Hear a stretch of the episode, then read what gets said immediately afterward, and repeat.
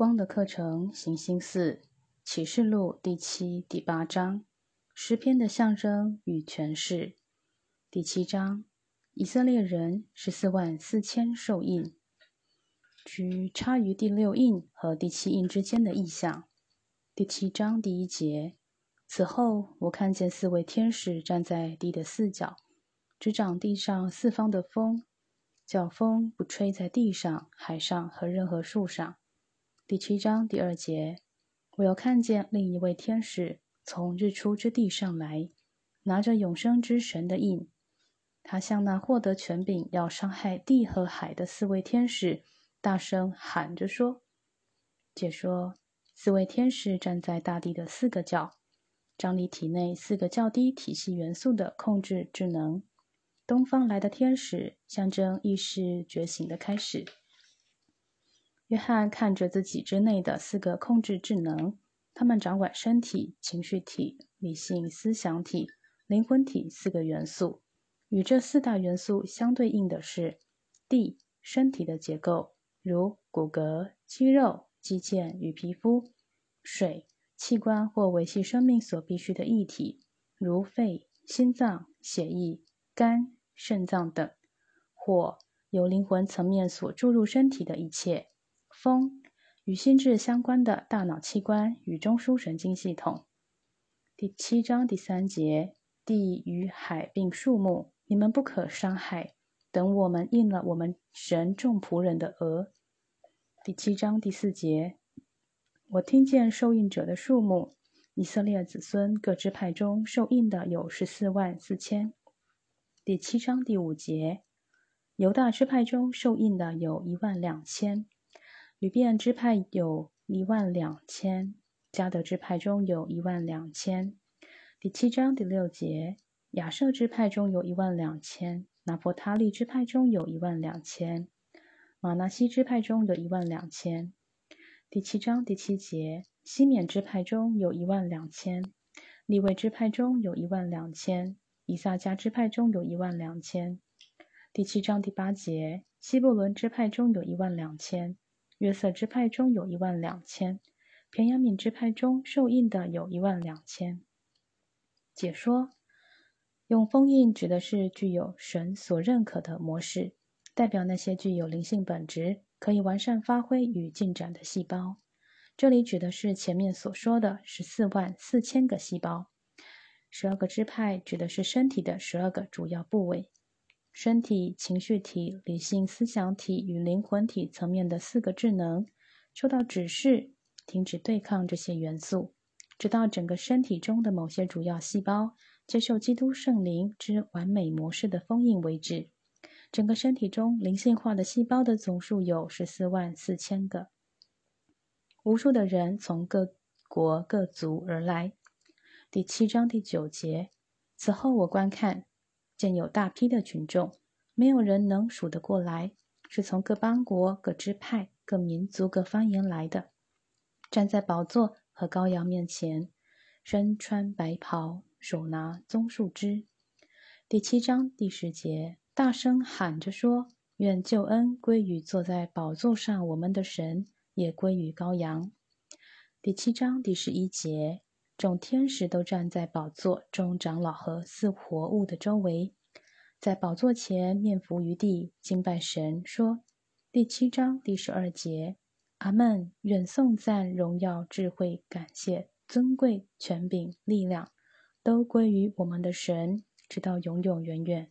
阿门。”第七章第十三节，长老中有一位问我说：“这些穿白袍的是谁？是从哪里来的？”第七章第十四节，我对他说：“主啊，你晓得。”他对我说：“这些人是从大患难中出来的，曾用羔羊的血洁净了他们的袍子。”第七章第十五节，所以他们在神宝座前昼夜在他殿中侍奉他。做宝座的要用帐幕覆庇他们。第七章第十六节，他们不再饥，不再渴。日头和炎热也必不伤害他们。第七章第十七节，因为宝座中的羔羊必牧养他们，领他们到生命之水的泉源，神也必擦去他们一切的眼泪。解说：大批群众指的是身体上所有的细胞。由于受到这些完美细胞的影响，整个身体的细胞和原子都将在重生与更新中与基督意识的主要势能融合。约翰感受到这些细胞已经由他们实质经验的磨练中进化与更新，现在已经可以很可靠而且完美的运作，而不会产生问题。从现在起，他们将与宇宙供给法则连结，不再中断。第八章。第七印和香炉，第七印带进七号喇叭，宣道圣徒在第五印祷告的答印。第八章第一节，羔羊揭开第七印的时候，天上寂静约有半小时。第八章第二节，我看见那站在神面前的七位天使，有七只号赐给他们。解说：第七印脑下线，大我打开脑下线的中心点。因此，完美的掌握心事半小时。七位天使掌管七个内分泌腺体的智慧。七之号打开七个腺体中心点的频率与能量。在此，约翰见证到，在大我的指令下，整个内分泌体系都恢复到正常的运作中。解开第七印后，天上的景象：基督做大祭司，向神献上众圣徒的祷告。第八章第三节。另一位天使拿着金香炉来站在祭坛旁边，有许多香赐给他，要与众圣徒的祷告献在宝座前的金坛上。且说：金香炉，纯洁的心香，象征良好的思想行为所产生的结果。如此一来，灵魂在地球上所累积的良好经验，都成为自身的势能、力量与智慧。第八章第四节。那香的烟同众圣徒的祷告，从那天使手中上升于神面前。第八章第五节，那天使拿着香炉，盛满了坛上的火，倒在地上，于是有雷轰、声音、闪电、地震。七号，第八章第六节，拿着七支号的七位天使就预备要吹号。第一号，审判地。解说。当这股夹着再生之生命活力的新势能注入身体时，新势力量受到搅动，身体也在震荡中产生间歇性的反应。